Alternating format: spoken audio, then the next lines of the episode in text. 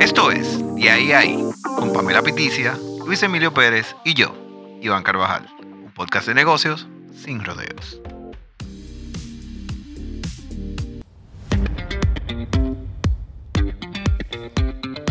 Bienvenidos a otro nuevo episodio de tu podcast preferido, de ahí a ahí. Un podcast de negocios sin rodeos. Hola Iván. Hola Pamela. Un aplauso, un aplauso. Vamos, ánimo, ánimo, ánimo, ánimo, señores. Estamos completos otra vez. Por me hacían fin. Les falta. hice falta. Me hacían falta mis varones. No, es que la, la verdad es que me toca a mí irme, porque ajá. Ajá, es verdad. Bueno, pero nada, señores. Pero mira, para que tú veas cómo la cosa. Me fui y la cosa se quedó internacional, señores. ¿Es eso, eso sí, de verdad que, que- que volvemos a cruzar el charco y, y nos vamos más grande aún, nos vamos más lejos. Anteriormente era cruzamos el charco con un dominicano, que sí, que tiene todos los méritos, pero ahora tenemos una persona hiper internacional. ¿Y por qué lo digo?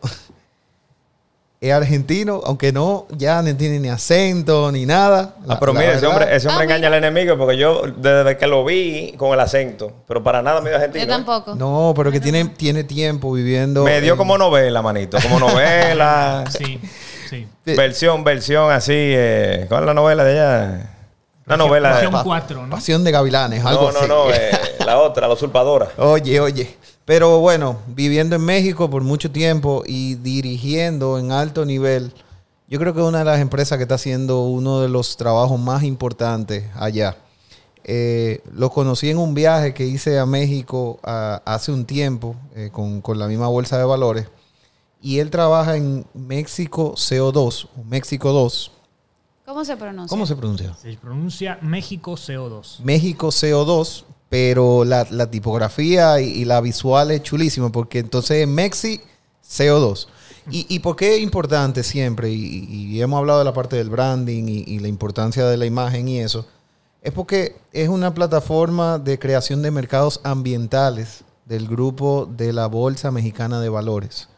Eh, y que trabaja muy importante en todo lo que es la promoción de finanzas sostenibles, todo lo que son instrumentos de finanzas verdes, todo lo que son el apoyo de la parte, todo lo que tiene que ver con políticas públicas y atraer nuevos inversionistas y también atraer la creación de instrumentos que van en pro de la sostenibilidad y de una tarea titánica que tenemos nosotros en el mundo de poder reversar lo- los daños que nosotros le hemos hecho al medio ambiente.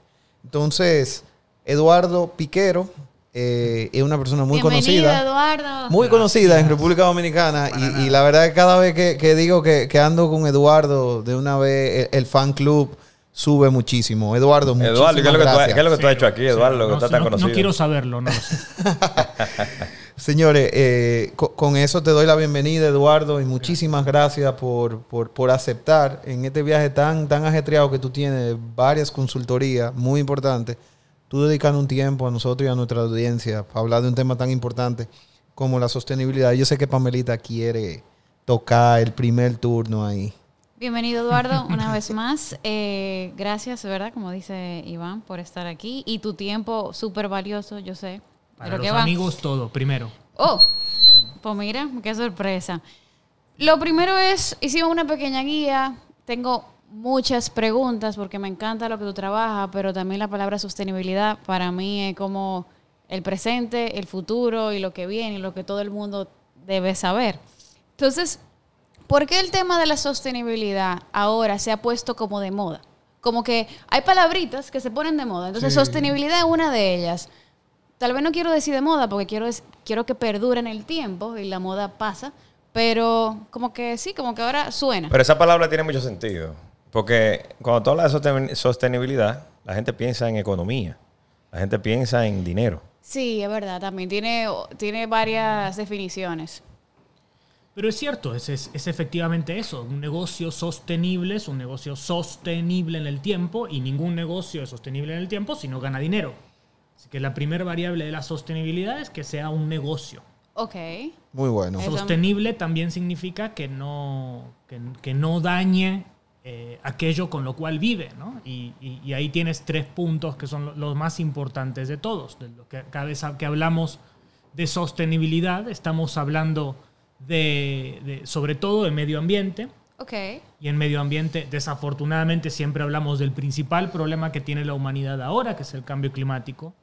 Pero no solo de, de- de tu entorno, que es el medio ambiente, también el entorno de todos nosotros es la sociedad. Entonces ahí tenemos los- lo que llamamos los riesgos sociales y ninguna empresa está sola y no es una isla, sino que está en un lugar, en una comunidad, sea desde una pequeñita tiendita en un pueblo de Samaná o sea una superempresa transnacional aquí en Santo Domingo.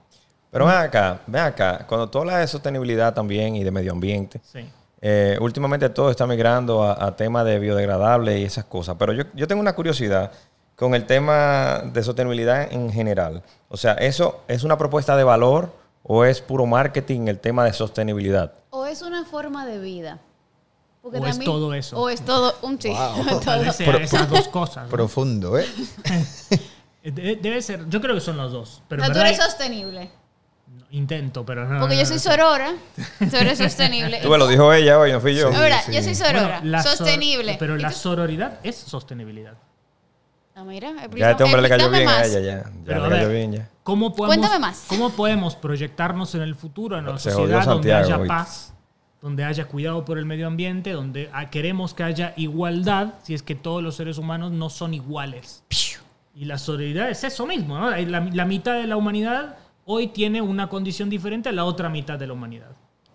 No importa cuál, en algunos lugares más, en otros menos, pero en todos, en todos, sin lugar a dudas, hay una, inequidad en esas condiciones. No todos los seres humanos llegan al mismo nivel de vida. Exacto. Y eso es insostenible. Eso no puede. Insostenible quiere decir que en el tiempo eso no se va a sostener.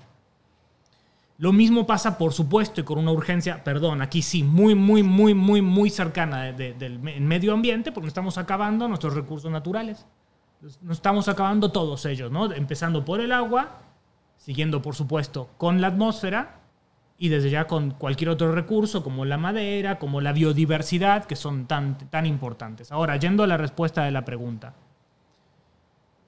Ojo aquí porque por supuesto tenemos muchas empresas, tenemos muchos individuos que hacen lo que se llama greenwashing. El greenwashing que pues básicamente quiere decir, uy, pues yo soy muy bueno con el medio ambiente, pero todo lo que hago es reforestar mi, mi, mi camellón, reforestar la calle, ¿no? Ahí pongo tres árboles y ahí estoy, soy súper bueno.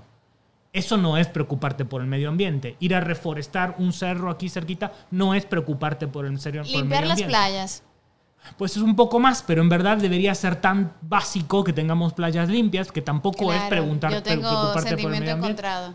Eso no es una estrategia, ¿no? Eso, eso no es cómo vas a afrontar el problema del medio ambiente. Eso es solamente un paliativo, una actividad de un fin de semana. Claro. Y, me imagino que lo que tú estás diciendo es que la sostenibilidad va desde el origen. O sea, porque limpiar playa, como tú dices que es un paliativo, es porque tú no estás teniendo una mentalidad sostenible, porque tú estás tirando los desechos, tú no estás viviendo una vida en la cual eh, tú te estás midiendo con esos desechos y todo eso va a terminar ahí en la playa que tú vas a tener que irlo a limpiar.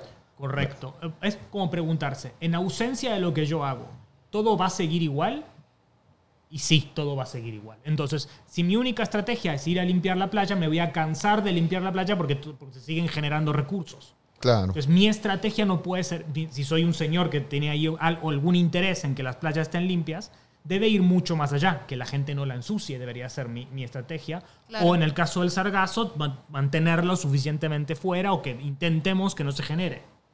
Y mira, y ahí yo voy con ese punto, porque me- encanta la forma en cómo tú estás aterrizando la tierra algo que por mucho tiempo ha sido como que un tema casi que filosófico, la parte de la sostenibilidad, y tiene muchísima tela por donde cortar eso, pero tú, me, gusta que tú lo estás aterrizando. Y esa me lleva a la siguiente pregunta y es, eso es sostenibilidad, cultura sostenible y todos esos esfuerzos muchas veces la, la gente entiende que hay que volcarle muchos recursos y que eso está solamente para empresas que llegaron a cierto, a cierto escalafón, a, cierto posicionamiento y, y con cierto tipo de activos y estructura. Pero eso es así, o, o- o es para todo tipo de empresa eso. Es para todo tipo de empresa. ¿Por qué?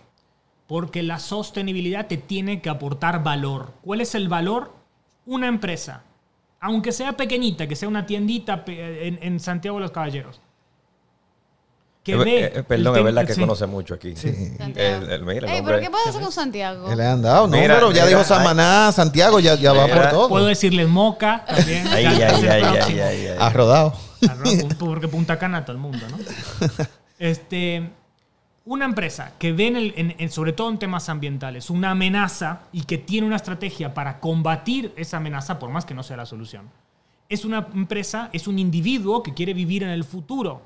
Y tú como inversionista y como consumidor vas a querer estar con una empresa que quiera vivir en el futuro. No vas a querer apostar por una empresa que piensa en el pasado y que va a seguir haciendo lo mismo que venía haciendo hasta ahora. Entonces, una empresa que apuesta, por ejemplo, por energías renovables, una tiendita que tiene un panel solar, una tiendita que tiene un cesto para que la gente tire su basura, o un hotel que pone mallas para que el sargazo esté fuera, eso es una empresa que aporta valor. Y si te aporta valor, quieres estar ahí adentro. Entonces tú como banco vas a querer financiarla, tú como inversionista vas a querer comprar su bono o vas a querer comprar sus acciones y tú como usuario vas a querer estar ahí. Nadie quiere estar en el cochinero en el cual estamos hoy. Si no salimos de esta juntos, ¿cómo vamos a hacer? Y las empresas acá tienen un rol que va mucho, mucho más allá de lo que nosotros pensábamos que era. O sea, el rol social de la empresa no es solo social porque me importan los Claro. corazoncillos. No, es para ganar valor y seguir viviendo y ser más importante, ge- generar dividendos para mis inversionistas. ok, te seguí en la parte de inversionista y te, te estoy siguiendo en la parte de, de- de las personas que acuden a solicitar ese financiamiento mediante el bono verde o mediante la ayuda de medio ambiente eh, eh, con lo que es la parte de sostenibilidad. Pero lo que yo estoy tratando de entender, y, tú me puedes corregir, es que si yo monto un negocio y el negocio yo pongo todo biodegradable, yo pongo los zafacones reciclables, yo hago, pues un restaurante con todo eso. O sea, yo recibiría esa ayuda de parte del fondo. Em,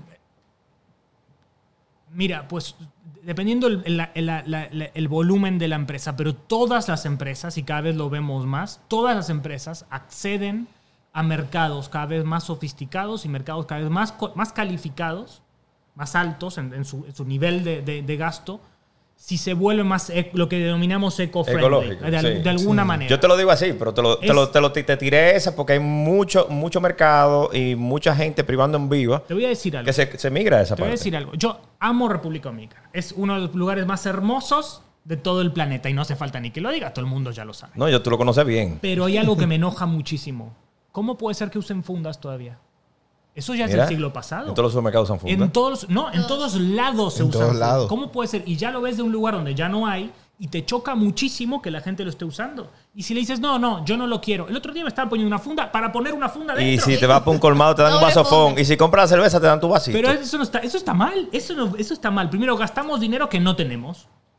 No, no nos sobra el dinero. Y segundo, evidentemente esa funda va a vivir cuánto tiempo en el medio ambiente. O sea, eso, eso, eso termina rompiendo tu valor, destruyendo valor. Claro. Est- Estamos como generando algo que, que, que, que- destruye valor que nosotros tenemos. Las playas, eso se tiene que usar otra vez, o vaya uno, si se vaya uno a saber si se recicla, cómo se va a disponer después.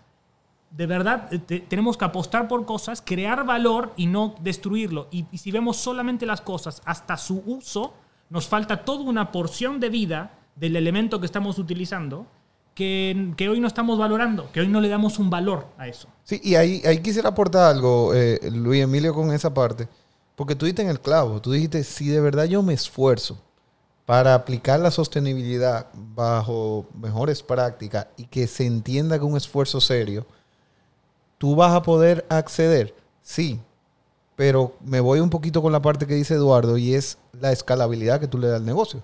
Porque si es un negocio pequeño, yo estoy seguro que tú vas a poder acceder en el tamaño de la inversión que tú necesitas. O sea, presentándole a, qué sé yo, a 10, 15 amigos tuyos, que de verdad sean personas que estén pensando en, en el futuro, en la sostenibilidad, y en que realmente eso es un componente muy importante dentro de la estrategia y el modelo de negocio, yo estoy seguro que va a haber gente un poquito más abierta a hacerlo. Pero después tú vas a crecer y tú vas a necesitar eh, seguir expandiendo esas operaciones, y yo estoy seguro que poco a poco, y, aquí, por ejemplo, si- sin ánimo de decir cuña, pero por ejemplo, el Popular sí está haciendo un trabajo importante en financiar proyectos verdes. Y estoy seguro que hay un préstamo muy a la medida de eso que tú necesites, siempre y cuando tú le demuestres que tu negocio tiene esa práctica de sostenibilidad Y así vas creciendo. Si necesitas emitir acciones luego, tú vas a tener compradores que, que, que se identifiquen con esa práctica de sostenibilidad y están dispuestos a darle un mayor valor a tu empresa que el simple hecho de tú tener un restaurante que no, no hace ningún tipo de manejo de, los alimentos, ni dónde va la trampa de grasa, ni, ni a dónde sale lo- los efectos del CO2, ni, ni que tiene luces LED inteligente, ni nada de eso. Todo eso es un concepto que le va a agregar eh, una propuesta de valor que posiblemente al comienzo te va a costar un poco más, sí, pero te va a redituar en el tiempo. Sí, eso pasa mucho, que uno quiere hacer como cambiar unos hábitos, pero igual pasa también como, me voy a poner a dieta, pero la comida de dieta como la más cara. Entonces también pasa con estos, eh, eh, estas prácticas de sostenibilidad que uno siente, igual al larga puede ser que, que no sea así, que cuesta mucho. Por ejemplo, el paquete de eh, platos eh, de foam versus el plato de cartón o el es una diferencia muy grande. Igual con los vasos, igual me voy como lo- el tema de los botellones versus a, a- a comprar la máquina de agua Sí, de filtro. de y eso. filtro. Exacto, entonces como que tú, uno lo siente mucho a nivel de, de- de costos. Entonces siento que hay como también un poquito una trabita ahí. Pero tú estás viendo una parte del costo. La parte del costo hasta que tú lo compras. Pero cuando tú ya lo compras y lo, lo tiras, se va a algún lugar que lo procesan, ese plato de plástico sigue viviendo mucho tiempo más. Entonces hay un costo oculto que no vemos, ¿no? El de cartón se destruye y no sé, si dejaste alguna vez algo en tu jardín de, de jar- de ca- de papel o de cartón, destruye. se destruye en tres meses máximo. se. Ahora, el de plástico, nosotros nos vamos a morir y nuestros hijos también, y nuestros hijos, nuestros hijos, y él va a estar ahí, se va a poder usar, se limpia un poquito y ya está. Entonces hay un costo que no vemos y mientras tanto eso va a contaminar recursos, cuando se queme va a liberar toxinas, va, a ser peor el aire que tenemos todos. Y directamente lo que toca ahí en ese caso es la prohibición. En verdad no deberíamos estar expuestos a ese tipo de productos que son nocivos para la salud. En definitiva, tenemos un costo para nuestra salud que no estamos incorporando en el valor de la cosa que estamos comprando. Pasa exactamente lo mismo con el tabaco. Exactamente lo mismo. Pagamos un valor por fumar, pero eso está incorporando todos los riesgos de salud pública que vienen atrás, producto de todo lo que sabemos que pasa con cuando estamos fumando. Claro. Exacto. Y, y- y en, y en sociedades más avanzadas, y, y corrígeme si, si estoy diciendo algo que no es, le ponen ese impuesto fuerte al carbón. Inclu- inclusive, olvidémonos de sociedad avanzada. Aquí mismo también tenemos un impuesto a la parte del CO2, de, de la emisión de CO2. Y, de eso va tratando todo, porque al final es verdad, tu primera decisión es que me sale más barato. Pero en el momento en que a ese producto, el momento en que la ley de, residuos sólidos empiece a, pegarle bien fuerte a toda la parte de los impuestos, a los productores de fundas plásticas, a los productores de desechables, y le empiece a exigir también una responsabilidad, eh, o sea, muchísimo más allá de la cadena de no solamente lo produzco, sino los recojo y lo vuelvo a, tratar, pues entonces los costos se van a equiparar, porque quizás es un costo que a primera vista eh, eh, es imperceptible para el simple humano, ¿verdad? El, personaje de a pie. Pero poco a poco se van a ir equiparando. Me imagino que en México está pasando eso ahora mismo, que es una sociedad más avanzada. Bueno, no sé, lo de más avanzado no lo sé, pero sí están prohibidos, tanto las fundas de plástico como lo- el material este de Unicel, que, que- ¿cómo se llama? El- el- el- lo- los, Foam. sí. Ok, tipo el, el, el, el phone. Claro, aquí falta, creo que un buen... No toca un tiempito Sí. caminar, pero vamos, vamos, ¿eh? Eh, O sea, sin, ánimo de defender. O sea, no, va, va- pero pasar. vamos. Es cuestión de tiempo. Que va a pasar, va a pasar. Sí, pero tú sabes algo. Mira, mira qué está pasando. Con el tema de las empresas grandes, es muy difícil tú poder eh, hacerle frente y mercado porque ellos mismos te quieren explotar. O sea, tú vienes con una buena, eh, se puede decir, no teoría, sino con una buena presentación de algo eh, biodegradable, de algo sostenible en el medio ambiente, con buena fe. Y esas empresas grandes tienen un volumen tan alto y una influencia tan grande en los mercados que te rompen en 30 pedazos. Entonces, mientras todos no se pongan de acuerdo, mientras esas empresas no se unan, en sentido general, tú vas a seguir viendo la botellita, tú vas a seguir viendo el tema del- de los FON, que se usa muchísimo, sobre todo desde Sudamérica traen muchísimo FON para acá, que hay fábrica también. Entonces, tú vas a seguir viendo esa parte. Entonces yo pienso que si hay una campaña de incentivo de los fondos a esas empresas, puede ser que eso pueda cambiar. Tú corrígeme, no sé, pero yo lo veo de esa forma como empresario también, en ese sentido, porque nosotros como, como suplidores de los mismos mercados, o sea, de- de- de- del mercado donde el consumidor compra, nosotros tratamos de vender un producto donde el, el- el consumidor quiere buscar la economía, que era lo que decía Iván, lo que decía Pamela, en ese sentido. O sea, buscan economía, buscan economía en comprar un refresco, buscan economía en comprar un agua, buscan economía en comprar un plato de comida, en sentido general, porque al final es la masa lo que mueve todo. ¿En, en Dominicana existe incentivo de sostenibilidad? Sí. Sí. Sí, ciertamente sí. Incentivos, eh, y, y- y bueno, ahí podemos hablar de muchísimas otras cosas más, pero hasta fondos que, que se pueden acceder de la cooperación internacional en base a proyectos de sostenibilidad. También, por ejemplo, está el mecanismo de desarrollo limpio para tú poder inscribir los certificados de carbono y poderlo vender fuera. Claro, Pero nos queda mucho pero camino. incentivo, por ejemplo, me, me bajo un poquito más a las pymes, que la masa. Todavía la política pública tenemos un camino Una inmenso que hacer, porque es que la efectividad de las políticas públicas eh, van con el tiempo primero y, y van permeando primero en, en que se aprueben. Por ejemplo, no te puedo decir la efectividad de la ley de residuos sólidos cuando eso se aprobó el año pasado. Sí, Entonces, eso es un, es un proyecto muy a largo plazo. Ahora, ¿cuánto tiempo se duró hablando de eso? Que es lo que nosotros nos deberíamos dar tres veces en el pecho de por qué carajo Dura tanto. tenemos que durar tanto con una decisión tan básica para impulsar el- el- el- la transformación del modelo económico de República Dominicana. No sé ahí, Eduardo. No, pero ojalá que alguien de todos los que nos estén escuchando ahora piense en esto. Recién estuvimos hablando de, de temas descartables y de, de estos platos descartables de plástico versus los que no son descartables o, o son eh, se pueden disponer con seguridad. Si tú eres un banco, ¿a quién le vas a querer prestar? ¿Al señor que trae o importa plásticos o los hace aquí? ¿O al señor que los va a hacer a partir de materiales biodegradables? Otra vez la pregunta es quién va a estar en el futuro. ¿Quién te va a poder repagar? ¿En verdad es eso? ¿Quién te va a pagar de vuelta? Sí, pero, pero ahí yo no estoy, o sea, yo no comparto tanto esa idea, te voy a explicar por qué. Porque esa fábrica que lo fabrica local y el importador que tiene un buen récord también a nivel, a nivel crediticio y tiene un buen volumen a nivel de años distribuyendo, vendiendo ese plástico, el banco le va a prestar. O sea, el banco le va a prestar igualito a ellos. El que venga con la idea nueva, eh, con la ambición, ustedes Hasta quizás... que salga la prohibición y el banco ya no le va a prestar Claro, más. pero, pero el banco lo que ve en ese sentido, ah, este loco, ah, mira qué chulo, ah, una fábrica de, de hacer eh, cartón biodegradable, ah, muy interesante, qué chulo, pero es un- tú te vas a enfrentar con lo grande. O sea, te vas a enfrentar con lo grande. ¿Cuánto durará eso? O sea, al final la O sea, que van a obligar al banco para que le preste.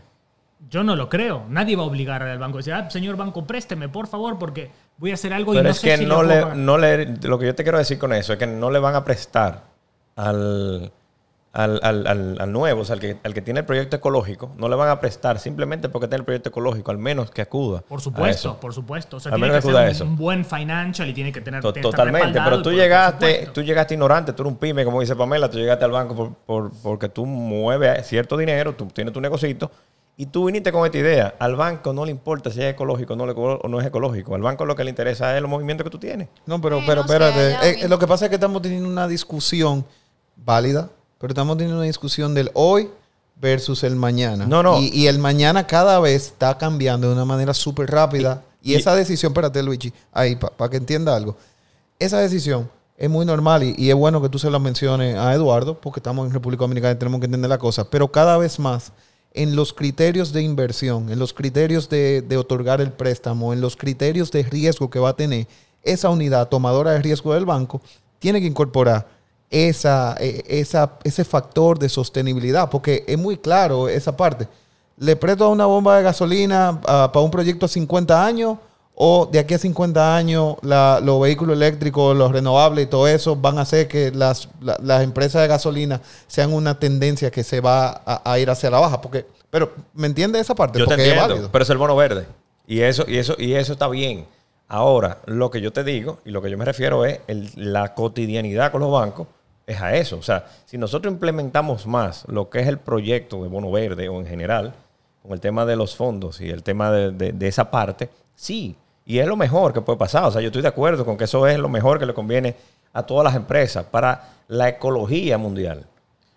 A ver, eh, sí, pero cada vez son más lo- las luces rojas que se le prenden a un banco cuando le piden dinero. Por ejemplo, cuando le vas a pedir a alguien que sea completamente ilícito, pero al banco no le gusta, por ejemplo, el tema de armas. ¿Pedirías dinero para hacer una fábrica de armas? Pues, pues no sé, muchos bancos no te van a prestar. Claro. Tabaco. ¿Vas a pedir dinero para plantar o para procesar tabaco y hacer cigarros? Muchos bancos no te van a prestar. Yo me animo a decir que ya la mayoría no te van a prestar. Está pasando lo mismo ya al mismo nivel con el carbón. Exactamente lo mismo. Muchos bancos no te van a prestar si quieres hacer una central eléctrica o una mina de carbón. No te van a prestar, no se quieren meter ahí. Y yo me animo a decir que pronto, pronto, pronto, muy pronto a esa lista se van a agregar temas como el que mencionábamos. O sea, que directamente van a decir, no, mire, pues me encanta su proyecto, sí hace dinero, pero yo no me puedo meter ahí porque usted está haciendo cosas que yo no quiero estar involucrado haciendo eso. Por el otro lado, por supuesto, nadie te dice que no, que no hay que ganar dinero. Por supuesto hay que ganar dinero, pero eh, el, el tema de, de creación de productos que sean biodegradables, si tienen, si por supuesto se gana dinero, esa es la primera condición para la sostenibilidad. Si se gana dinero y, y además pues es pagable en un tiempo considerable, yo estoy seguro que más de un banco, ahora que van a ver la, estoy seguro están viendo la prohibición en algún en un horizonte temporal muy cercano, pues van a mirarlo mejor. Ojalá que sí. Oh, vas a ver que sí. Te hago una apuesta, vas a ver que sí. Ojalá que sí, de verdad que sí. Mira, y, Pa- y Pamelita, que es eh, experta en todo lo que tiene que ver con branding, marketing y, y posicionamiento, quedó súper contenta con, con el nombre. Me encantó. México CO2. Me encantó. Yo comencé de que, yo hice el ejercicio de que República Dominicana, Dominicano, ¿cómo, cómo dónde yo iba a meter el CO2? En, Ahí Sí. ahí Me marca, encantó. ahí marca Está buenísimo, país. te felicito. Y no, y no y no hubo forma. Qué bueno que, que- que eso. Y eso fue lo primero que a mí me llamó la atención, la, la verdad, que cuando fui allá a México. Pero yo quisiera que tú le puedas explicar a, a la audiencia y también a, a Luis Emilio y, y a Pamela, que por primera vez se encuentran a esto, ¿cuál es esa propuesta de valor de México CO2? O sea, que- ¿para qué existe México CO2 y cuál es el propósito principal por el cual se levanta todos los días Eduardo Piquero a darle con todo a eso? Tú, tú verás a la gente buscándolo en, en Instagram ahorita. Sí, no, no, no, no, no estoy, su fan. Tú tienes tu fan estoy, aquí. no estoy. ah, pues mira, ve sacándolo. Se levanta todos los días a trabajar mucho para que lo inviten a República Dominicana, porque él está enamorado, el Si día él fuera, está si fuera así, Un paréntesis. Pamela, tú has ido a México. Sí, quiere volver ya. he ido bastante. Ay, ay, Dame. ay. Dios mío, no me respondió, ¿Por qué Iván. meten ese, ese? No me respondió. No, ya ahí vamos. Pero cuéntanos un poquito sobre esa parte. No, gracias. Eh, México CO2 es una empresa del grupo de la Bolsa. La Bolsa tiene varias empresas, una de ellas somos nosotros. Y nos dedicamos a impulsar el desarrollo de mercados ambientales y entendemos mercados ambientales como cualquier esquema y producto financiero que tenga un beneficio ambiental. Entonces trabajamos desde hace mucho tiempo en el mercado de carbono, trabajamos también en eh, energía, en energía renovable y mucho, mucho, mucho en financiamiento verde. Y ahí mencionaba recién Luigi el tema de los bonos verdes, ese es uno de los productos en el, en el tema de financiamiento verde, donde se etiqueta deuda, deuda es como un gran pagaré, ¿no? un bono es un enorme, enorme, enorme pagaré con muchos ceros, que en vez de ir a, pedir a un banco, vas y lo, lo vendes en el mercado y con ese dinero puedes hacer lo que quieras. Un bono verde, le decimos, es cuando los recursos de esa colocación en el mercado, el dinero, se destina a proyectos que tienen que ver con medio ambiente. Por ejemplo, un parque eólico, una planta solar, un tema de eficiencia energética, transporte, que en República Dominicana necesitamos urgente transporte para sacar este tráfico en Me todos encanta lados. que ya lo toma en primera persona, atención. ya lo asume. Necesitamos, sí, Necesitamos. desde ya. Eh, y también eso influye en los individuos, porque cada vez lo que vemos más en, en ese mercado es que los, los grandes inversionistas demandan ese tipo de producto mucho, mucho, mucho. ¿Y por qué? Porque quieren invertir en cosas que mantengan su valor en el largo plazo. Y hoy cosas que mantengan el valor en el largo plazo no tienen que ver con productos no sostenibles. Si tú quieres invertir en una empresa de petróleo, quieres invertir en gas, quieres invertir en una gasolinera, por ejemplo, tienes que pensarlo 9, 10, 29 veces, porque sabes que esas tecnologías se van, están de salida, están yéndose y no tienen, no tienen freno, se van, o sea, van camino a, a estas industrias que decíamos, del- como la industria armamentística. Van de Nadie- picada. van de picada total, total, absoluto. Se están yendo y menos mal eso es lo que nos va a salvar del cambio climático. Eh, y tú como individuo lo que quieres también es acceder a productos financieros que tengan un menor valor, ¿no? una, una, una tasa, por ejemplo, de financiamiento valor. Para eso, muchos bancos están emitiendo bonos verdes que se colocan a una tasa inferior en el mercado y se pueden voltear con los individuos y otorgar créditos a una tasa menor. Básicamente lo que quiero decir es que los bonos verdes abaratan el acceso al capital, el acceso al dinero motorizan el desarrollo de tecnologías como las que necesitamos. Este, coches eh, eléctricos o paneles solares o energía más barata que venga de fuentes renovables. Otra vez, el que apuesta a gas, el que apuesta a petróleo, el que apuesta a petróleo, pierde. Mira, a mí se me ha, se me pasado, y es verdad, eh, uno de los bancos locales está financiando a baja tasa lo que son los carros electrónicos. Eso lo vi yo hace poco. O sea que sí, ha empezado eso, pero debería de ser más influyente en Ya va a sentido llegar. general. Todavía los coches son un poquito caros, pero ya están yéndose para abajo. bajando. Y ya que tú conoces un poquito ya nuestro mercado y República Dominicana, del 1 al 10, siendo el 10 más y el 1 menos, ¿cómo tú nos, cómo tú nos ves? En, Yo en 11, sos- porque lo tienen a Iván. Gracias, en, en- gracias. en asuntos de sostenibilidad, ¿cómo tú ves el mercado? con muchas ganas, eh, y esta es una opinión totalmente subjetiva, pero no, no tengo una visión acabada, de verdad, el que sabe sí, por supuesto, es Iván, con muchas ganas de, de hacer muchas cosas y a pesar de todo, todo como, como, como tal vez la autopercepción nunca es la mejor, sigue siendo Dominicana una muy buena historia. Si miran toda la región, el niño bonito que era Chile está ahí, pues, este, se volvió para su casa, ¿no? Este, Perú ni hablar, pues ni hablar Argentina, ni Brasil, todo, pues quién sabe cómo esté, México, pa- capa caída. Dominicana es de las buenas historias que todavía hay en toda la región. Entonces el inversionista no tengo dudas que debe haber cada vez más foco de- del lado de inversionistas internacionales mirando para aquí. Y además es un mercado que sigue creciendo. Es un mercado que, con, con la tasa de crecimiento más alta de América Latina sigue siendo un muy buen, buen, buen lugar para invertir. Hay cierta seguridad jurídica, tengo que decirlo, a pesar de que a veces uno no tiene una muy buena percepción del lugar en el que está. Dominicana creo que tiene, tiene, tiene mucho por hacer. Es un mercado muy fértil. Creo que hay mucho lugar para creación de productos financieros verdes. Creo que incluso también para poderle precio a esto que estábamos diciendo, a estas externalidades muy malas como el carbono, como el plástico. Eh, y creo que, que tenemos que mirar para ahí y que las oportunidades son muchas. Gracias, Eduardo. Me- ese bombo, aunque sea para República Dominicana, me lo cogí para Tengo mí. que decir algo. Me mudaría mañana a Santo Domingo, pero, pero, Dios, Ay, el ay, tráfico ay, que ay, tienen ay, aquí. ay, ay, ay. El tráfico que tienen aquí es peor que el Una, de Ciudad de patina- una México, patineta ¿eh? Wow. eléctrica. Sí. Eso fue categórico, eso es, que tú Es dijiste. el peor de los peores, de los peores, de los peores. Wow, y Ciudad de. México. Y, el de Colombia empezado también. Ese es el otro que está ahí, que yo creo que peleando un poquito, pero Wow. el de Santo Domingo es, uff. Mira, y, y- y en ese punto de ahí, tú, tú hablaste de República Dominicana y qué bien me siento y a la misma vez me siento en deuda de ponerle los cables o eh, lo que es el acelerador a mucha gente que queremos mucho y, que son profesionales, que saben mucho de todo este tema de, de sostenibilidad, de finanzas verdes, de ponernos la pila. Porque mira cómo viene alguien de afuera a decirnos eso. Y cuando tú nos preguntas a nosotros, nosotros, no, estamos en la época de la caverna, no hay oportunidades de nada. Como que siempre como que el pasto se ve más verde desde- desde el otro lado de la verja. Pero, pero creo que me, tomo esa parte que tú dices como un motor, como un, como un jump ahora para poner todas las cosas que se tienen que poner. Y, en ese punto de ahí, ¿sabes que República Dominicana al final no se debe solamente a- al país circunscrito en los 44 mil kilómetros cuadrados? Y en temas de sostenibilidad, finanza verde y todo, son compromisos internacionales que nosotros también asumimos delante de toda la comunidad y los países grandes y los medianos y todo. Y justamente este año se celebra la COP26, que es básicamente la cumbre del clima. Y, y- y posiblemente lo- los grandes líderes del mundo tienen que ir allá con ciertas posiciones. República Dominicana va con posiciones, eh, Estados Unidos eso. ¿de qué va ¿De qué eso? va eso? ¿Y cuáles son esas cosas que tú le dirías a la audiencia que tienen que tomar atención de lo que puede llegar a pasar ahí y cómo eso puede cambiar en el futuro lo que venimos haciendo? Pregunta importante. ¿eh? No, bueno, esto es totalmente subjetiva. El- Y, sí, y, y paréntesis, ¿y quién representa a República Dominicana en esa cumbre? En estas cumbres siempre lo representa el Ministerio de Medio Ambiente, de, de todo, el- Ok. de todo, el- de todo el planeta. O sea, de- de- Buenísimo. de- de- eso con, de cada con- eso país, con ¿no? Orlando. Exacto.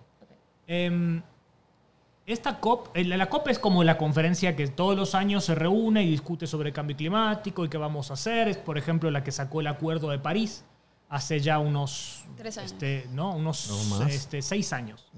2015. Sí. Así que ya... Ese hace acuerdo de París fue tiempo. 2015. eh, que es el que dice hay que reducir emisiones para combatir el cambio climático y demás. En esta COP se la llamó la COP del financiamiento, porque es la COP donde se va a discutir cómo financiar todo esto que necesitamos.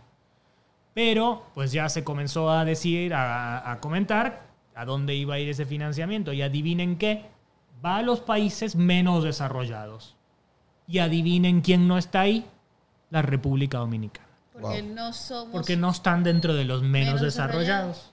Entonces, Dominicana está en el sándwich, ¿no? Están de entre los no, no desarrollados para nada, unos que están en el medio y luego los más desarrollados de todo. Entonces, está en algún lugar del medio. Entonces, cuando le vengan a decir, bueno, pues hay tanto dinero para financiamiento, el acceso a ese dinero va a ser difícil. Porque primero ya, gracias al trabajo de gente como Iván, ha desarrollado un mercado de capitales internos ya bastante grande, bueno, ba- bastante representativo y en crecimiento. Y por otro lado, ¿quién no va a querer financiar? Por todo lo que, dimos, lo que dijimos, ¿no? ¿cómo no, no vas a querer financiar a Dominicana? Antes de Dominicana hay un montón de países más que necesitan dinero porque sí, no tienen para dónde ir. Imagínense, casi toda África, casi todo Asia, ni hablar del resto de América Latina, todos adelante en la fila antes que Dominicana. Entonces, creo que aquí el juego para Dominicana va a ser un poco traer de ese dinero, pero mucho, mucho, mucho, mucho movilizar dinero interno. Claro.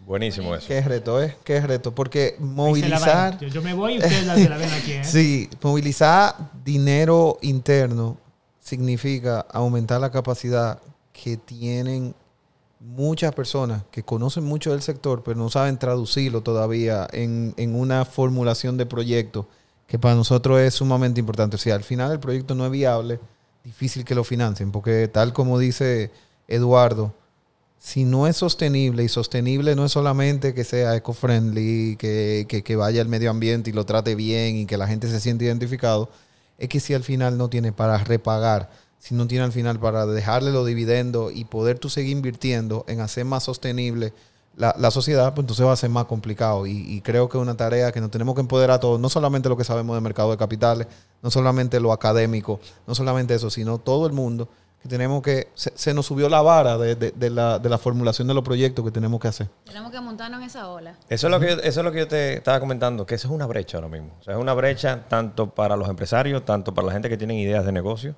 en sentido general. O sea, para el, que- para el que quiere invertir tiene que apoyar para, esos proyectos se puedan llevar a cabo y uno pueda mejorar en todo el sentido.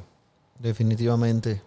Mira, Eduardo, y, y ya casi concluyendo esto, ¿dónde puede las personas darle seguimiento a ese trabajo que hace México, México CO2? Eh, y- y también todo lo que tú haces, que tú también eres activista en el buen sentido de la palabra. Eh, ¿Cómo le pueden dar seguimiento? Sabiendo que no tiene Instagram, pero, pero ¿cómo te pueden dar seguimiento de Él lo, va a todo sa- esto él lo va a sa- planteamiento? él lo va a sacar, tú verás. Este, bueno, ya tenemos las redes sociales de México CO2. No del Tinder aquí, no de ¿Cómo, No. cómo- cómo te Ese buscan? no, ese ¿Cómo, no. te, ¿Cómo te buscan? eh, arroba México 2-PMC, plataforma mexicana de carbono, que es nuestro, nu- nuestro, nuestro Twitter. Y en LinkedIn también, pues estamos bajo México CO2, plataforma mexicana de carbono. También en Facebook, México CO2, car- plataforma mexicana de carbono, desde ya.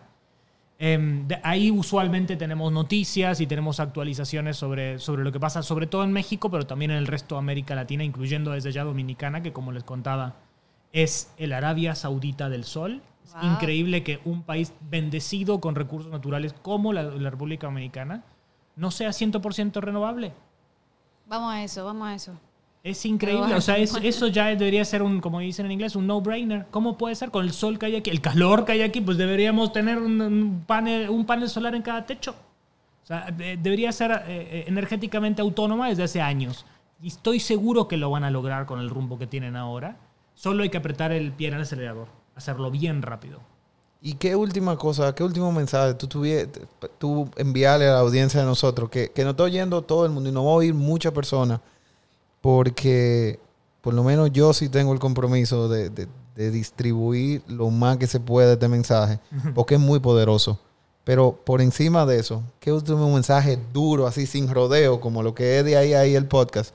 tú tienes para decirle a, a las personas que están oyendo? No, nada, en verdad llamarles a que se pongan a trabajar. En verdad eh, decirles que la pelota la tienen ellos. Nunca en el planeta, nunca en la historia el, el valor del dinero fue tan barato. Nunca hubo tanto dinero para poder hacer cosas.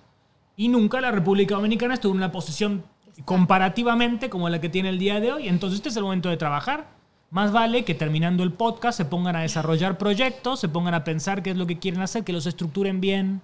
Porque el problema no son que no haya ideas, hay muchas ideas, muchísimas ideas. Hay que estructurar proyectos invertibles, bancables, que se puedan financiar, que se puedan invertir y luego recuperar ese capital, porque el, el tema no, ya no corre porque si hay o no hay dinero. Háganlo, este es el momento, no pierdan el tiempo y hagan de este el país lo que tiene que ser, que es la meca de los negocios verdes de todo el Caribe y de toda América Latina, porque están destinados a hacerlo. Los únicos que no lo saben son ustedes. Buenísimo, ¡Aplauso! buenísimo, Eduardo. Uh, señores. Gracias, Gracias, Eduardo. Un placer y gracias por esa información tan valiosa. Y ojalá, como tú lo dices, todo el mundo lo tome en cuenta y, y de verdad nos volvamos Y veas- muy ecológicos aquí. Sí, y veas este cambio. Y me despido, señores. Gracias, Eduardo, por venir, por toda esta información. Iván. A ustedes, gracias por Gracias todo. ustedes. Y, y esto y esto fue. es. ¿Qué es lo que fue Un podcast de negocios sin, Sin rodeo y sostenible. Ay. Ay, ay, ay. Gracias, señores. Que estén muy bien. Venga, bye.